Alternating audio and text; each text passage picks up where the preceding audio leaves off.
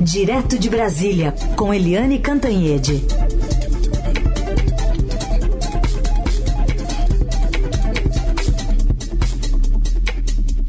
Oi, Eliane, bom dia. Bom dia, Raíssa e Carolina, ouvintes. Bom dia, Eliane.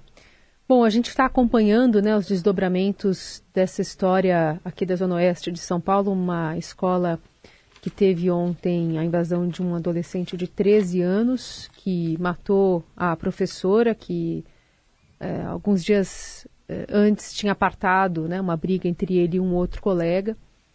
Ela recebeu ao menos 10 facadas pelas costas e diversos estudos apontam que isso não é um caso isolado, antes fosse. O Brasil teve 23 ataques violentos a escolas desde 2002, um estudo da Unicamp aponta.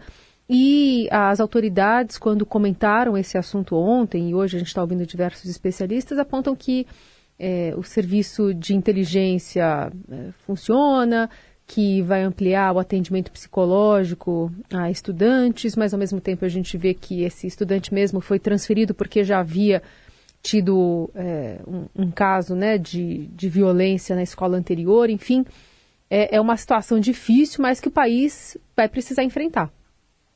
É, exatamente, né? É uma importação uh, odienda, né? Porque os Estados Unidos têm é, muitos e muitos, centenas de casos desses, né? De um aluno deslocado que entra numa escola, sai atirando, sai esfaqueando os colegas e os professores. Isso tem se tornado, assim, uma, vamos dizer, quase uma epidemia nos Estados Unidos. Ontem mesmo, uma moça de 28 anos entrou numa escola e matou uh, crianças e adultos dentro de uma escola. Ou seja, nos Estados Unidos isso é comum. No Brasil não é tão comum, mas acontece também. E há, evidentemente, uma contaminação. Aquele negócio de você ficar ouvindo aquele filme que tem sempre tragédia, ou ficar vendo eh, na televisão, ouvindo no rádio, etc., esse tipo de tragédia lá, Uh, as crianças acabam sendo as crianças com problemas, evidentemente, os jovens com problemas, evidentemente, começam a importar esse tipo de coisa para cá. É uma história muito lamentável e já há informações, né, de que uma antiga professora desse menino já tinha dado queixa contra ele na polícia. Ele, ele tem um viés racista, porque ele, ao brigar com o coleguinha, ele chamou o coleguinha de macaco, a professora foi apartar os dois, no que ela estava absolutamente correta dentro da, da função dela, e ele foi lá ontem e matou a professora esfaqueou as outras. Aliás, as outras foram muito corajosas, né? Foram frias e muito corajosas. A, a, é, é, é, seguraram o, o, o rapaz, tiraram a arma dele e salvaram, portanto, vidas, né? Mas o fato é que esse tipo de, de história deixa todo mundo preocupado, porque acaba uma incentivando outra, incentivando outra, incentivando outra, como suicídio, né? Então, a gente tem que ter muito cuidado na hora de abordar esse tipo de evento, que é um evento que, enfim, mexe e atiça mentes doentias. Continuamos acompanhando esse triste, trágico caso também, as investigações. Bom, Helene, está é, tá prevista para quinta-feira, vamos ver se, se é confirmado, depois de amanhã volta, a chegada do ex-presidente Bolsonaro ao Brasil.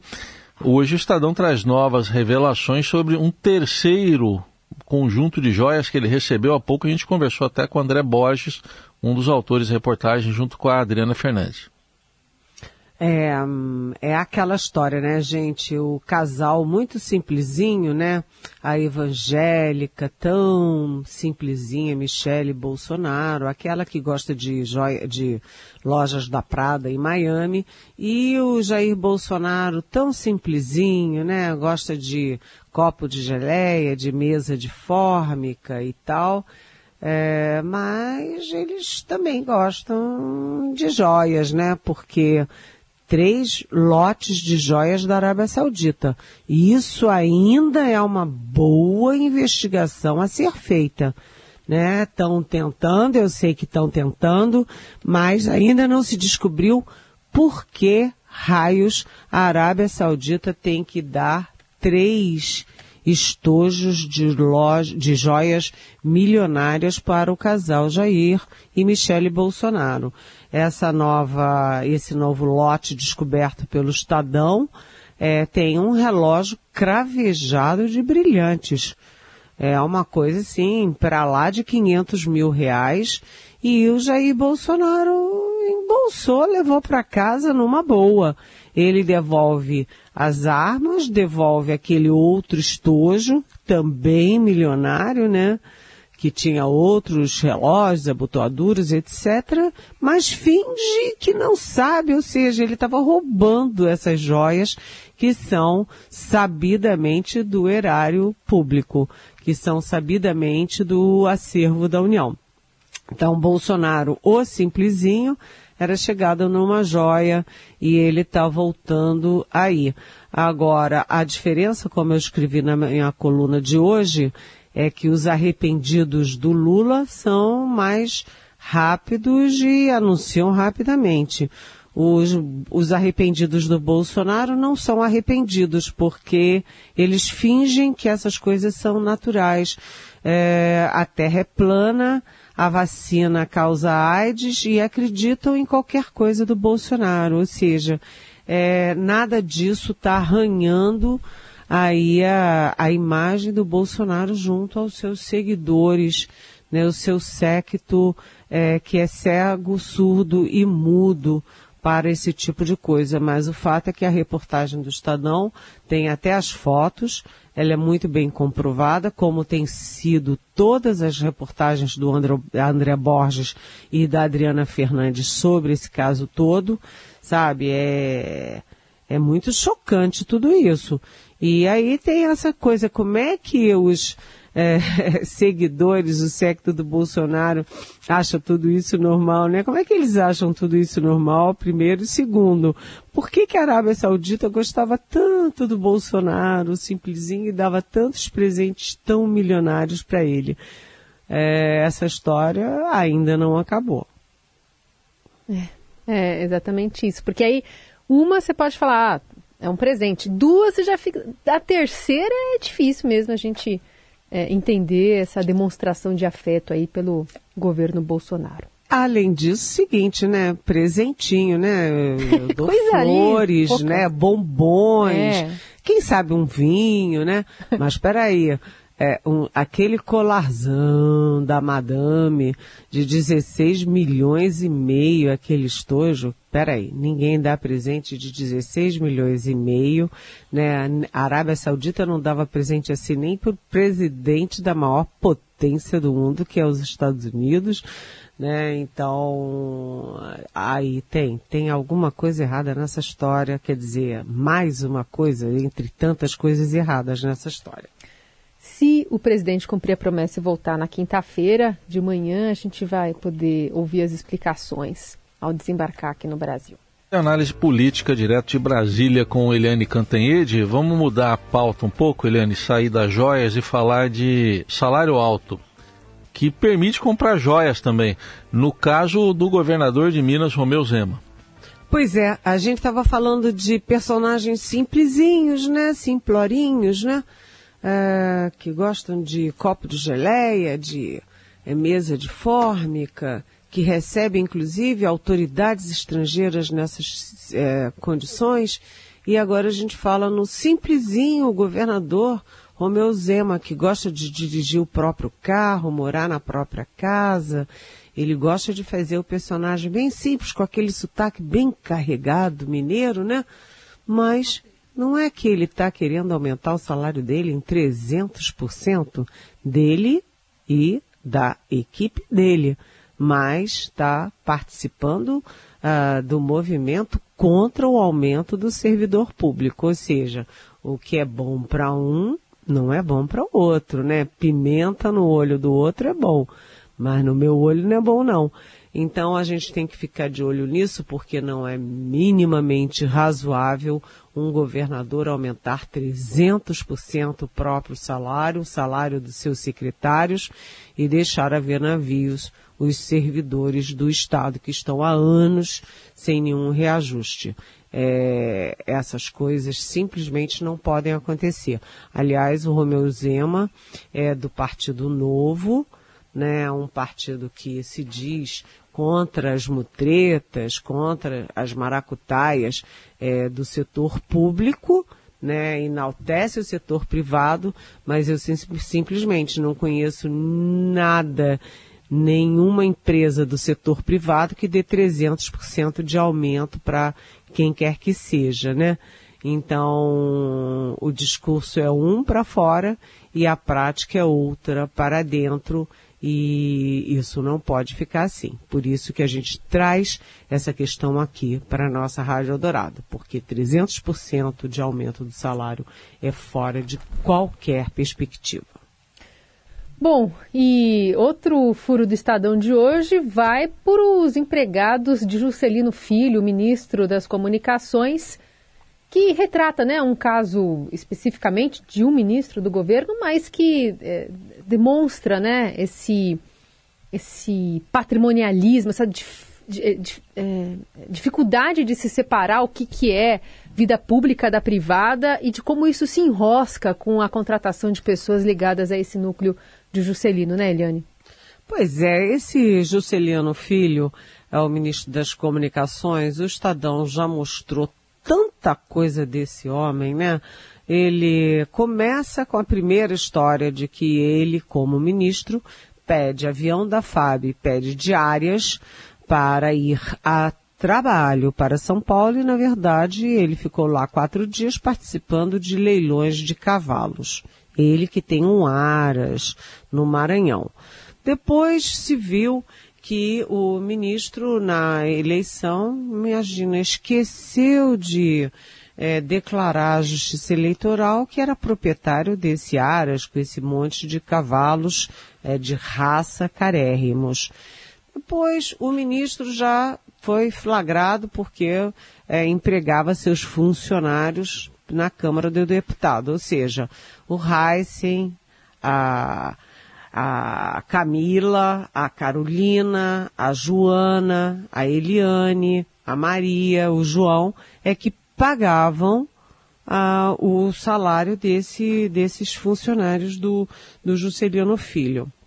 Eram uma coisa atrás da outra, uma coisa atrás da outra, e agora o Estadão mostra que ele foi para o governo, mas os funcionários do Aras dele continuaram no gabinete dele recebendo dinheiro público, né? Então, é o piloto particular, você vê que o cara tem dinheiro para pagar salários, né? Porque quem tem um piloto particular é porque tem avião, né?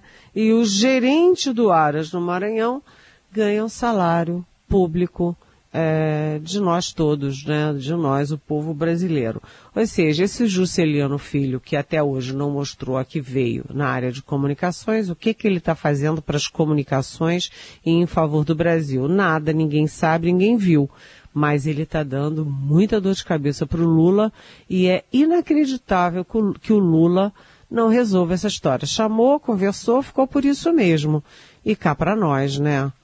É, não é por causa de um Juscelino Filho, que é um que tem tanta maracutaia, que o Lula não possa chamar o partido e dizer, olha, é, vocês não têm outro quadro não? Tem que ser esse que me dá problema todo dia? Todo dia uma manchete negativa para o governo? Realmente é um erro do Juscelino, é um erro é, do patrino, patri, é, como é que é? Patrimonialismo brasileiro, como disse Carolina, mas também é, é um problema do Lula, que tem que resolver essa história. Esse cara não tem a menor uhum. condição de continuar no governo. Eliane, outro, proble outro problema para o presidente Lula tem sido uma disputa envolvendo os presidentes da Câmara e do Senado pela tramitação de medidas provisórias, o Rodrigo Pacheco de um lado, o Arthur Lira do outro, e tem um impasse né, que ainda não foi resolvido. O Arthur Lira até adiantou que o governo federal deverá fazer um apelo ao Congresso para que votem no modelo anterior, naquele que foi adotado na pandemia, três ou quatro medidas consideradas essenciais, a gente vai ouvir. A se manter a comissão mista, não no nível que é hoje, com 12 a 12, sem prazo, é muito ruim, nós não sairemos desse impasse. A única possibilidade da Câmara admitir, negociar, sentar com a comissão mista é para que ela cumpra o rito que as outras comissões bicamerais cumprem. Por que só as medidas provisórias um senador tem que valer por 6,5 deputados? O governo fez um apelo à Câmara dos Deputados e deve fazer também ao Senado Federal de que três ou quatro medidas provisórias essenciais, como Bolsa Família, como Minha Casa Minha Vida e como a organização, por exemplo, de todos os ministérios, nós abramos uma exceção e indiquemos os líderes para compor essas comissões. Tá aí, são medidas provisórias, essas que ele citou, que podem até perder a validade se não forem votadas. Aproveito para encaixar uma pergunta do Juca Silva, nosso ouvinte de Sumaré. Ele pergunta para você, Eliane, se ajuda a explicar essa coragem toda do Arthur Lira em peitar o presidente do Congresso sobre a tramitação das MPs do governo. Ele está propondo regras que não são previstas na Constituição. Pergunta como pode isso e quem leva nessa rixa. Ele completa dizendo que já sabemos que o governo sai perdendo. Pois é, Juca, é, é inadmissível você ter esse tipo de rixa, né? Uma briga de galos a essa altura do campeonato. É mais um problema para o governo, mais um problema para o presidente Lula. E é um problema gravíssimo, porque medida provisória entra em vigor automaticamente, se não for votada em 120 dias, ela cai em desuso, ou seja, ela caduca né? E é, essas, essas três medidas provisórias que o próprio Arthur Lira citou são fundamentais. É a reorganização administrativa do governo, a criação dos ministérios e tudo, é, Bolsa Família, o Minha Casa Minha Vida, como é que vai fazer, né?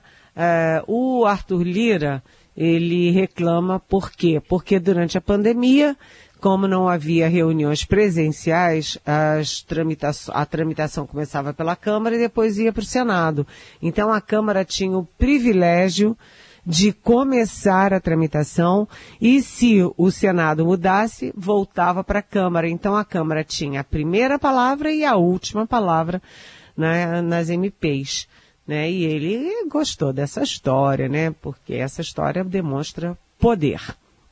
Mas, pela Constituição, como o Juca disse, é, não é assim. Essa é a comissão mista com um número igual de é, deputados e senadores, com, enfim, para ajustar e passar direto depois pelos plenários da Câmara e do Senado.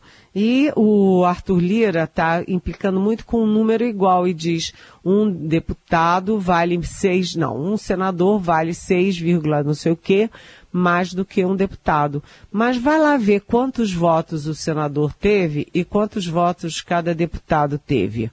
Então a proporção não é um a um, né? A proporção é voto a voto. Então é uma discussão árida e o governo é que sai perdendo. Né? As relações estão realmente muito esgarçadas, é muito improvável que Arthur Lira e é, Rodrigo Pacheco voltem às boas com naturalidade, não vão voltar, mesmo que acertem a questão das medidas provisórias. É, eu acho que a briga deles não tem retorno, mas o fato é o seguinte, é que o Rodrigo Pacheco, o problema do Rodrigo Pacheco é que quem está mandando no Senado não é ele. Quem está mandando no Senado é o Davi Alcolumbre.